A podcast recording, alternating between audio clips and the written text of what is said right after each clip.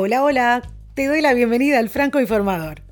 Hoy con un entrevistado muy especial, alguien que me acompaña todos los días de camino al trabajo. Y no porque esté dentro de mi auto, sino porque lo escucho diariamente.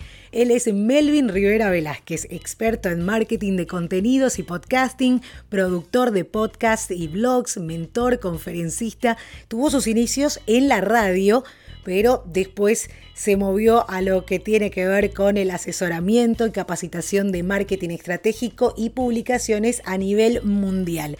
Hoy por hoy se dedica a aconsejar y a formar emprendedores y profesionales que quieren utilizar los podcasts en una estrategia de marketing de contenidos.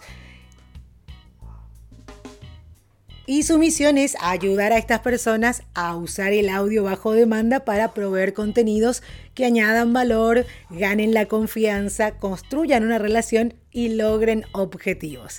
Les dejo esta interesante conversación con Melvin Rivera Velázquez.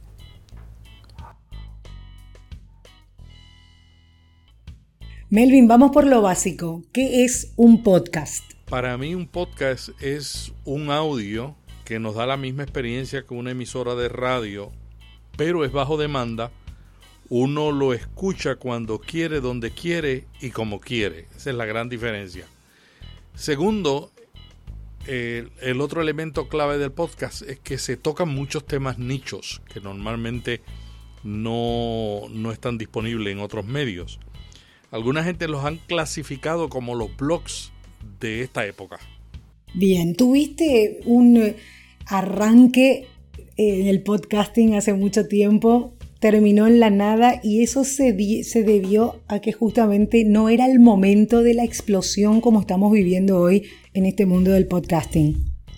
Sí, yo creo que lo que pasó con el podcasting y lo que ha motivado esa revolución que estamos viviendo prácticamente en el mundo, porque hasta en Sudáfrica hay un movimiento de crecimiento del, del podcasting en Nigeria, la razón tiene que ver con, con los teléfonos celulares.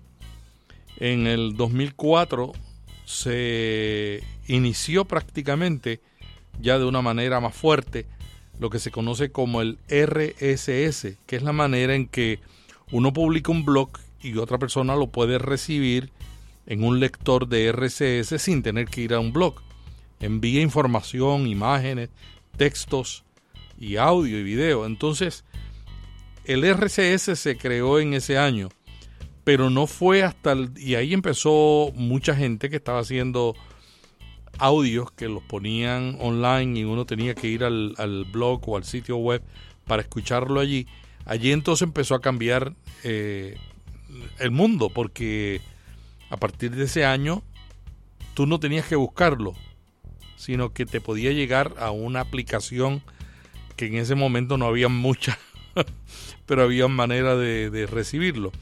Fue hasta el 2007 cuando sale el iPhone, que el iPhone crea la revolución donde desde un principio cambió el podcasting, porque poco tiempo después Apple creó una aplicación para podcast y ahora le llaman Apple Podcast y, Google, que estaba en el, en el año 2000, Google indexaba audio.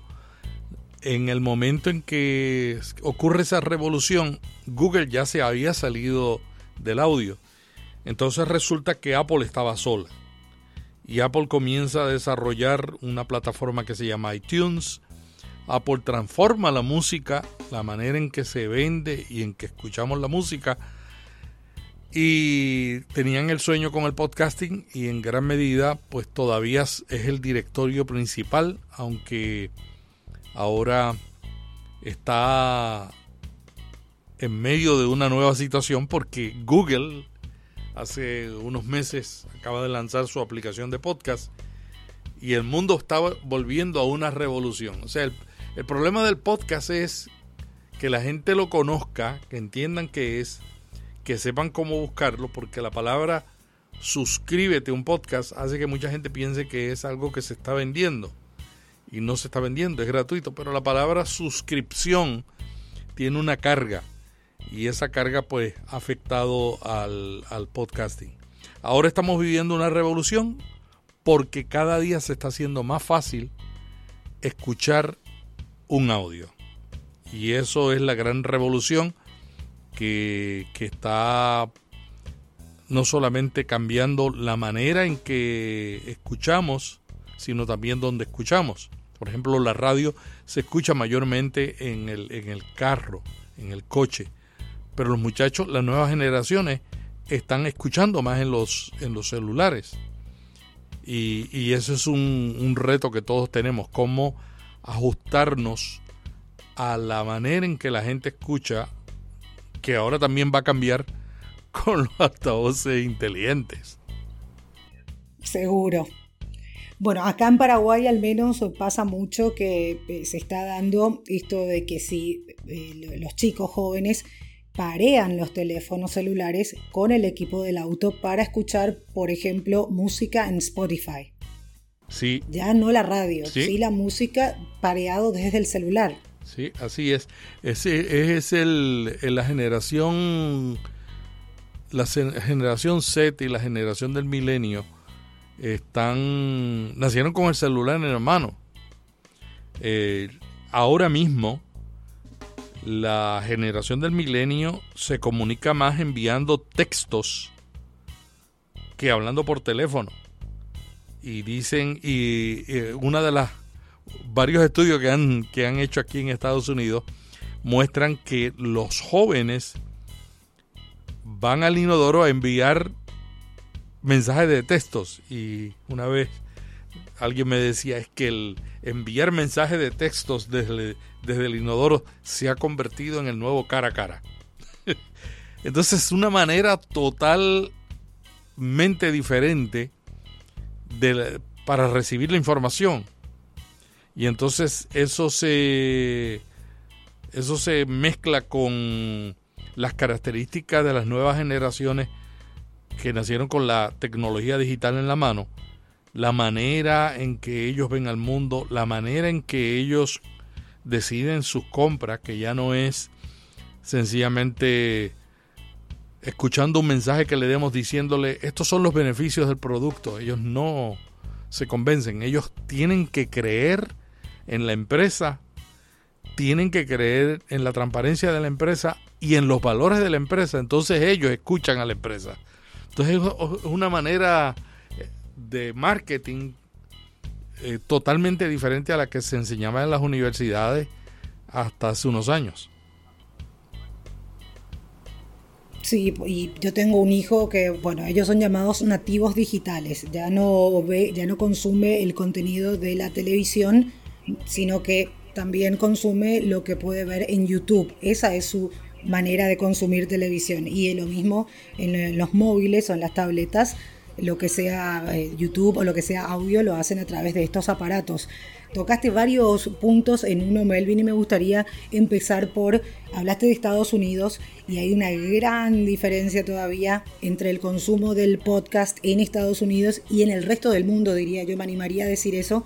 ¿Cómo ves la actualidad del podcasting para Latinoamérica? Fíjate, yo lo estoy viendo muy positivamente por, por dos razones. Número uno, los medios masivos de televisión como la radio y la televisión y los periódicos, que cada uno está buscando reinventarse y cada uno está buscando responder a la manera en que escuchan las nuevas generaciones, están empezando a crear redes de podcast. En mi país, yo soy de Puerto Rico, eh, la principal cadena de televisión, el principal periódico, crearon una red de podcast. En España, eh, la red Prisa y, y en toda América Latina vemos cómo están surgiendo redes de podcast de los medios masivos.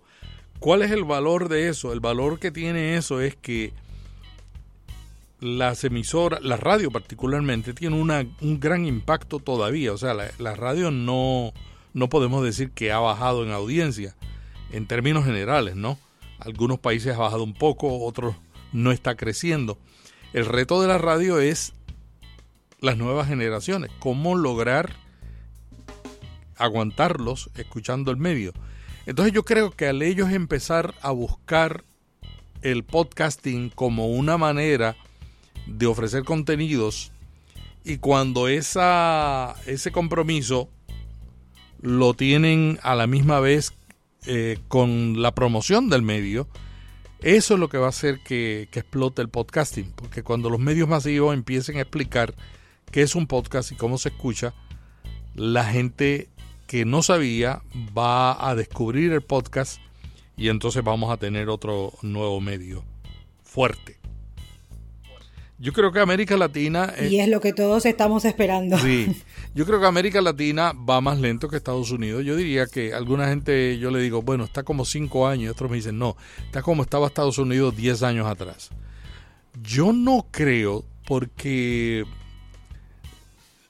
en el país más pobre de América Latina, yo he ido, yo he visitado todos los países de América Latina y del Caribe, y en los países más pobres yo noto cómo la gente le da más importancia a la, a la tecnología digital, porque la tecnología digital les resuelve problemas de comunicación que ellos antes no podían conseguir por el costo.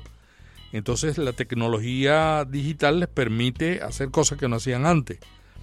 Por ejemplo, en Cuba, los jóvenes van a las plazas de recreo para conectarse con, con los Wi-Fi que hay en cada plaza de, de, recreo. Entonces, no tienen Wi-Fi en la casa, no tienen internet en la casa, pero ellos se las arreglan para llegar y mantenerse al día con lo que está pasando en el mundo. Entonces yo creo que como la tecnología digital pone accesible la comunicación sin importar los ingresos que la persona tenga, hace que, los jóvenes y la gente eh, que tiene menos ingresos pueda darle más valor y se las resuelven, como, se dice, para tener acceso a ese contenido. Y yo creo que eso es lo que, lo que va a acelerar el podcasting, porque el podcasting tiene dos problemas. Uno es que la gente no sabe que es un podcast.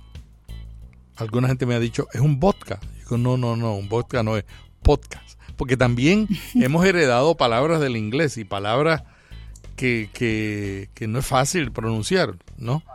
Eh, podcast, podcasting. Entonces la gente, cuando se familiarice con qué es y sepan que desde hace dos meses, cuando Google puso la aplicación Google Podcast en, en todos los Android, aunque la tienen en un folder allí, hay que buscarla, pero está cualquier persona tiene una aplicación para escuchar podcast, pero no lo saben. Bueno, pero eh, ¿cómo hacemos para evangelizar? Vos solo no podés. Sí. Quiero contar a la gente que, que, escucha. Eh, Melvin Rivera es el señor que me acompaña todos los días al trabajo. ¿Cómo se puede entender eso? Es, eh, y escucho y sos un experto, es un placer escuchar cada uno de los episodios de Vía Podcast o de Notipod hoy porque realmente eh, cumple con, con, el objetivo que tenés de, que nosotros que estamos en este mundo del podcasting no tengamos que estar eh, escarbando la, la, web para conseguir eh, recursos o para saber cómo hacer tal o cual cosa. Pero estás como casi solo, sobre todo yo hablo de hispanoparlantes.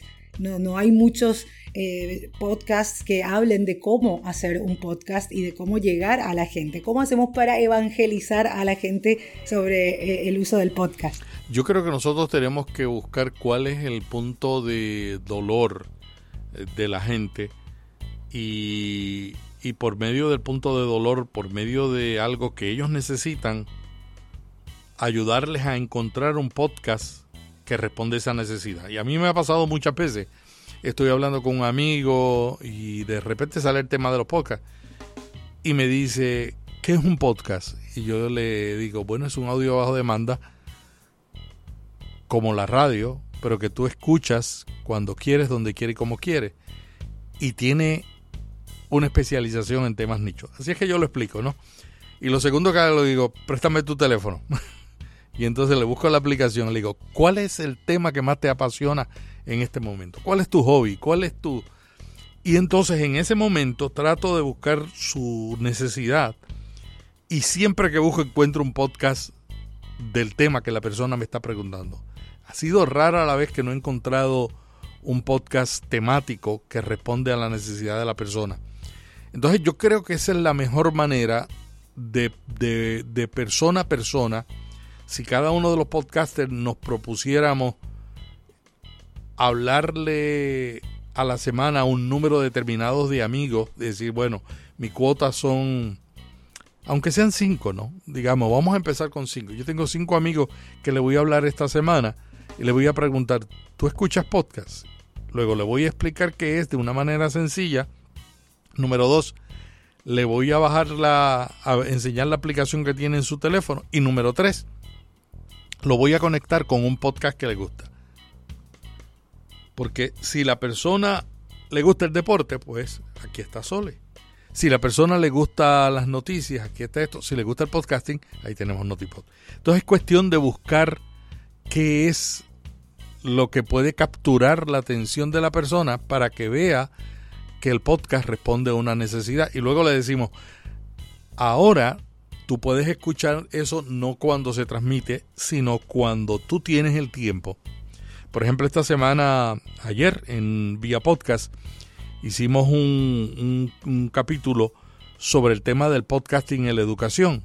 Y en muchas universidades, ya en España ya hay una universidad haciéndolo, y, y en Estados Unidos varias, usando el podcasting como una manera de complementar, como una herramienta de la educación, porque a los estudiantes muchos no les gusta leer.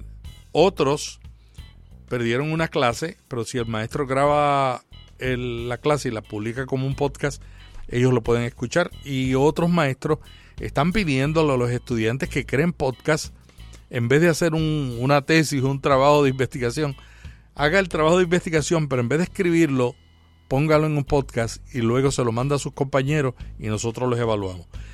Ya se pueden hacer podcasts sin tener un centavo, ¿no?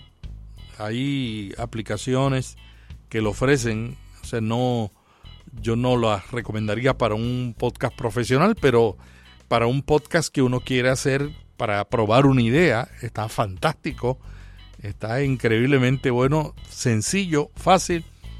Y hasta hoy esa aplicación que se llama Anchor, acaban de anunciar, acaban de lanzar hoy un, un editor de audio.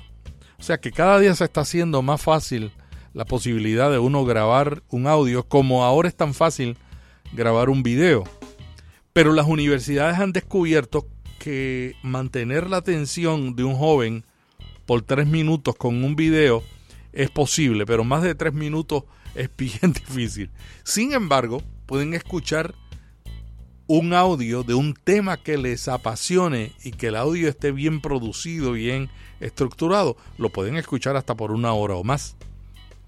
Entonces el audio que se escucha cuando se hace otra cosa, a diferencia de la lectura y del video, que tenemos que sentarnos, tenemos que concentrarnos, no podemos ver un video o leer un libro haciendo otras cosas, pero sí podemos ah, escuchar un audio.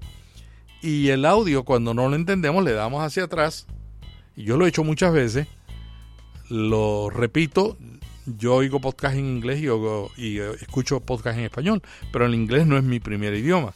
Y de vez en cuando me encuentro con alguien que, no le entiendo el inglés y lo tengo que repetir dos o tres veces para poder este, entender su acento, ¿no? Entonces esa es la, la virtud del podcasting, es lo que nosotros tenemos que comunicar a la gente. Cómo, cómo el audio bajo demanda le responde a las necesidades que tienen ellos. Por ejemplo, si es padre, cómo ser un mejor padre si es una mujer embarazada. Hay podcast para mujeres embarazadas. Si es un sobreviviente de cáncer, yo conozco una persona en Orlando que tiene un, podcast para sobrevivientes de, de cáncer.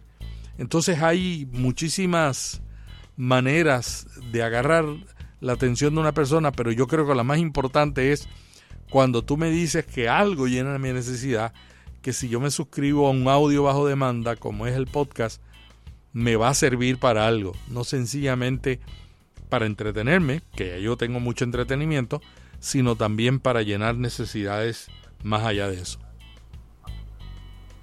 Muy interesante, Melvin. Y hablaste de la aplicación del podcasting a la educación. ¿Cómo se puede aplicar a la comunicación interna en las empresas? Que creo que es otro nicho interesante para introducir el, podcasting? Mira, yo eh, colaboro con una organización como asesor que tiene 300 empleados en América Latina, prácticamente en todos los países de América Latina. Y ellos crean un podcast, y yo soy el asesor del podcast, y es un, un podcast que sustituye los antiguos boletines que las compañías cuando tenían muchos empleados, particularmente las internacionales, pero también las nacionales, ¿no?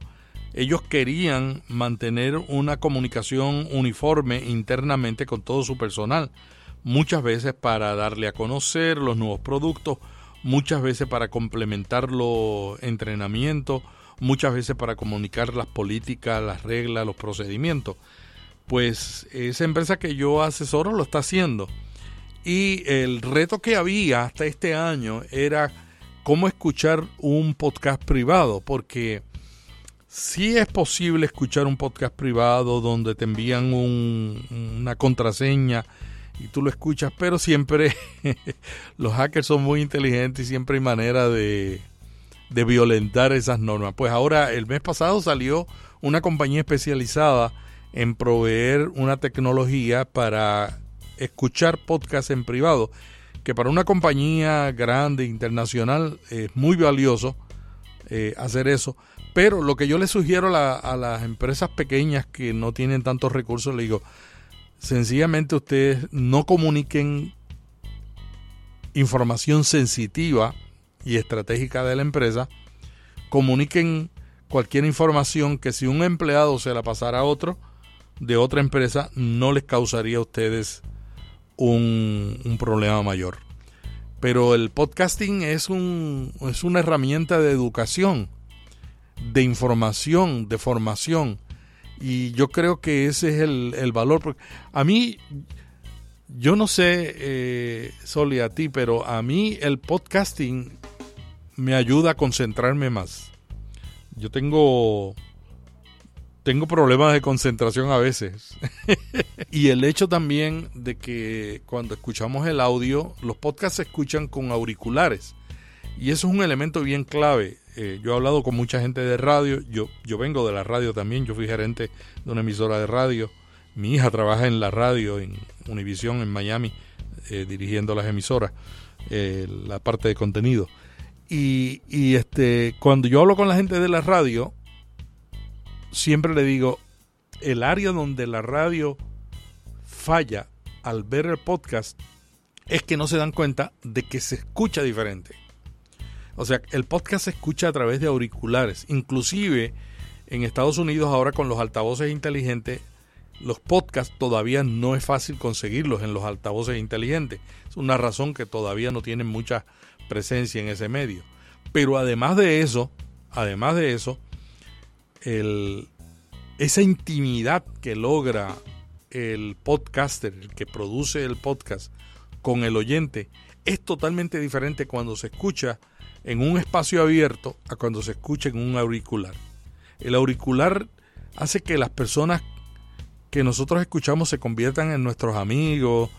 Es, es una experiencia diferente. Por eso en el podcasting en Estados Unidos los anuncios que tienen más éxito no son los anuncios tradicionales de la radio, la televisión. Esos son los que menos efectividad tienen.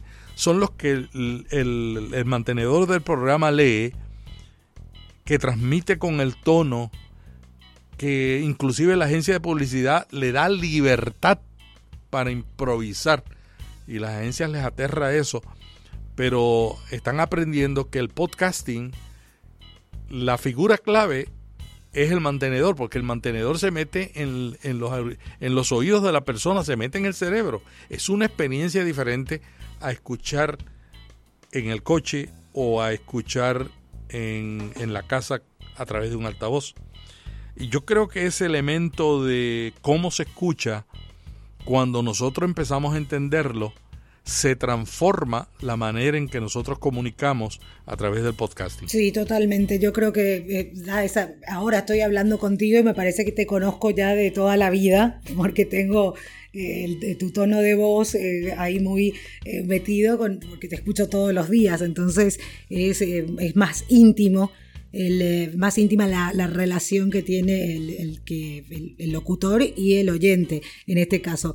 ¿Qué pasa con los altavoces inteligentes que tocaste ese punto? Todavía no se está pudiendo eh, sobre todo todavía no está tan optimizado para el español, pero no, tampoco hay mucho contenido de podcasting en los altavoces como Alexa o Google Home. Bueno, Alexa eh, y, Google Home van a eventualmente van a entrar eh, al mercado. Alexa ya está anunciaron que para finales de este año Google ya está en español, pero una cosa que nosotros tenemos que entender es que la inteligencia artificial son computadoras. O sea, los altavoces inteligentes son computadoras que aprenden de la manera en que nosotros le hablamos y nos dan la información de acuerdo a lo que nosotros le pedimos más frecuentemente. Entonces el gran reto de los altavoces número uno es que estén disponibles. Eh, Google Home está disponible, pero todavía tengo muchísimos amigos que piden su emisora de radio o su podcast favorito y, Google no se los trae. Entonces yo creo que va a ser un proceso, eh, pero viene. Lo bueno es que Google, que yo sospecho que está ha reconocido que, que cometieron un error, porque en el año 2000 ellos tenían el liderazgo y cerraron la indexación de audio en Google. Entonces ahora Google está empezando a indexar audio. Yo espero que en los próximos seis meses Google siga desarrollándose. Acaban de anunciar la semana pasada que están trabajando en otra nueva aplicación, porque la que tienen, que se llama Google Podcast, es básica, no es tan, no es tan competitiva para, para escuchar podcasts. Pero lo bueno es que Google es la plataforma que más utilizamos para buscar cosas. Entonces el día que Google fácilmente encuentre el audio, Google, eh, Google Home o la bocina del altavoz de Google lo va a encontrar más rápido, Sonos lo va a encontrar más rápido.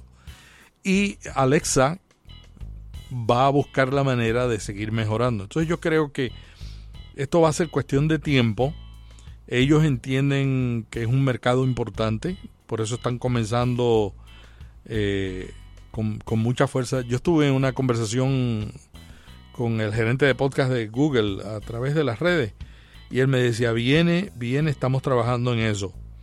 Y eh, no, no pasó un mes y ya salió Google Home. Yo he llegado a la conclusión de que las empresas saben que América Latina, inclusive España, somos gente de radio, somos gente de audio. En Estados Unidos hay mercados donde las emisoras de radio tienen más, ah, en español tienen más audiencia que las americanas. Por el elemento de fidelidad y por el, elemento de que la manera en que la gente se conecta con su tierra natal, ¿no? Escuchando sobre su tierra natal.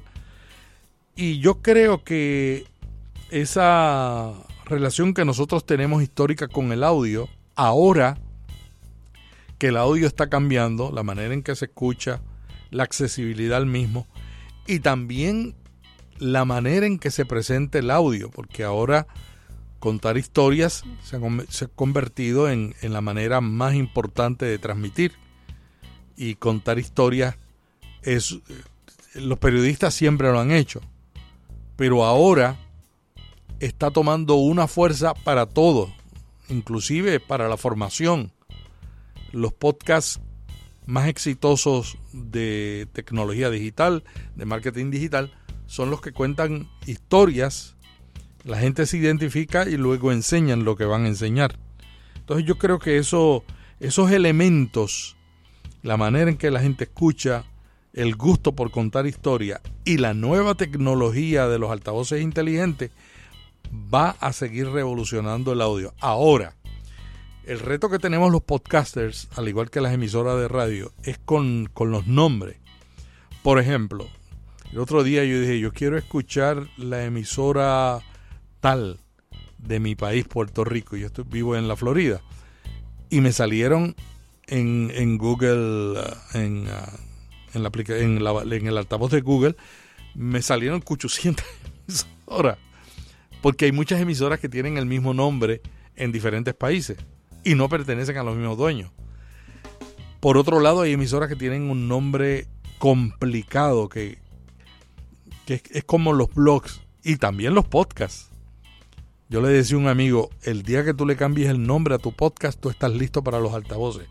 Mientras tanto, si tú necesitas explicar el nombre y tú tienes que decir, el nombre es tal, pero es con guion o qué sé yo, con el signo tal, no, no creo que, los altavoces te aprendan tan fácilmente. Entonces es un reto para los medios masivos que queremos ser encontrados porque para mí los podcasters, las emisoras de radio y los periódicos debieran tener una división ya buscando, las empresas una división y los podcasters buscando ayuda para ver cómo nos preparamos para cuando lleguen los altavoces, inteligentes, porque no podemos esperar a que lleguen para prepararnos. Tenemos que ir corrigiendo. Si el nombre del podcast no es fácil de pronunciar, no es fácil de, de entender, hay que explicarlo, entonces ya hay que considerar hacer algunos ajustes para la nueva tecnología. Totalmente. Melvin, y eh, finalmente lo que es mi área, me gustaría saber tu opinión sobre los podcasts de, noticias. No los he encontrado mucho buscando podcasts de noticias en español. En inglés, un montón, la radio pública, bueno, NPR, están, están todos eh, en el tema. Incluso escuché que comentabas lo de The mm, New York Times con su podcast de Daily, que tiene un éxito tremendo. En español por suerte no los he encontrado mucho todavía, entonces creo que también es un, nicho interesante. Sí, yo creo que los periódicos están más presionados a, reinventarse. Yo, yo creo que ellos son los que están tomando la, delantera. Porque el, el, podcast del New York Times se ha convertido en el podcast más escuchado en el mundo y es un podcast diario, pero no es un podcast común, es un podcast que cuenta historia, le, ha dado eh, un sentido humano a periodistas que la gente conocía solamente leyendo. Y no es lo mismo escuchar a un periodista que escribe en el New York Times comentando sobre lo que él está en ese día trabajando sobre Donald Trump que al otro día escuchar la noticia, leer la noticia completa. Es que el tono de la voz le ha cambiado todo el tono del New York Times. Y el New York Times es un periódico que no solamente con el audio se ha revolucionado, el New York Times es de los pocos periódicos que no está en crisis en el mundo. Eh, algunos tienen una crisis muy fuerte, otros tienen una, una crisis que, de lectores, otros han intentado con suscripciones y el New York Times los ha, tratado todos los medios, ¿no?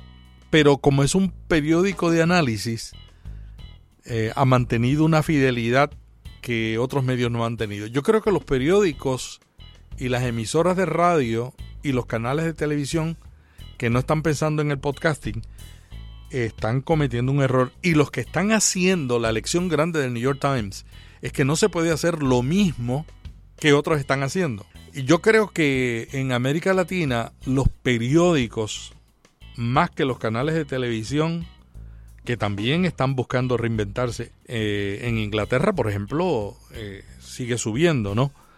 En Estados Unidos la National Public Radio sigue subiendo. Pero ellos dicen en la National Public Radio que ellos crean podcasts y el contenido es exclusivamente para podcast, no es el mismo contenido que transmiten en el aire porque ellos quieren alcanzar a la generación joven, la generación que se les está yendo. El periódico El Tiempo de, Bogotá tiene una red de podcast y cada día hay más periódicos. El, banco BBVA acaba de comenzar el año pasado, hace unos meses, comenzó una, una red de podcast. Entonces esto lo estamos viendo todos los días, más redes de podcast creadas por periódicos, por entidades comerciales que están amarrando el podcasting al marketing de contenido, porque el, marketing ha cambiado. Es otro funnel diferente al que seguíamos hace 10 o 15 años en el marketing. Muy, muy diferente. Melvin, es realmente un placer eh, hablar contigo. Te reitero eh, mi admiración, te escucho todos los días y ojalá que podamos coincidir en algún momento en un evento de podcasters para seguir eh, hablando de esto que nos apasiona. Y bueno, desde aquí, desde Paraguay, seguiré remándola. No hay muchos podcasts eh, en Paraguay. Estamos empezando, somos poquitos. Entonces creo que ahí es donde hay más oportunidades como para eh, ir eh, introduciendo esto que es novedoso para todo el mundo en realidad. Sería un privilegio algún día regresar a Paraguay donde he ido varias veces y ojalá y que la comunidad de podcasters en Paraguay se una, porque el problema, el problema más importante es que nosotros podemos aprender unos de otros si estamos como comunidad. Y todos los días estamos aprendiendo, porque todos los días hay gente experimentando nuevas cosas y experimenta y en vez de uno repetir, puede aprender de la experiencia del otro y de esa manera avanzar, ayudando a que la gente entienda, conozcan y se apasionen con los podcasts como estamos nosotros. Muchísimas gracias, Melvin. privilegio y un placer, Sole. Hasta aquí esta edición bonus del Franco Informador. Espero que te haya sido de utilidad todo lo que escuchaste con Melvin Rivera Velázquez. Si todavía no conocías el mundo de los podcasts, espero que empieces a investigarlo, a entretenerte, a aprender con ellos. Y si sos un podcaster, te recomiendo que escuches Vía Podcast y Notipod hoy. Los dos podcasts de Melvin Rivera Velázquez te van a servir muchísimo para poder conocer más sobre las herramientas que podemos utilizar para este apasionante mundo del podcasting. Hasta cada momento.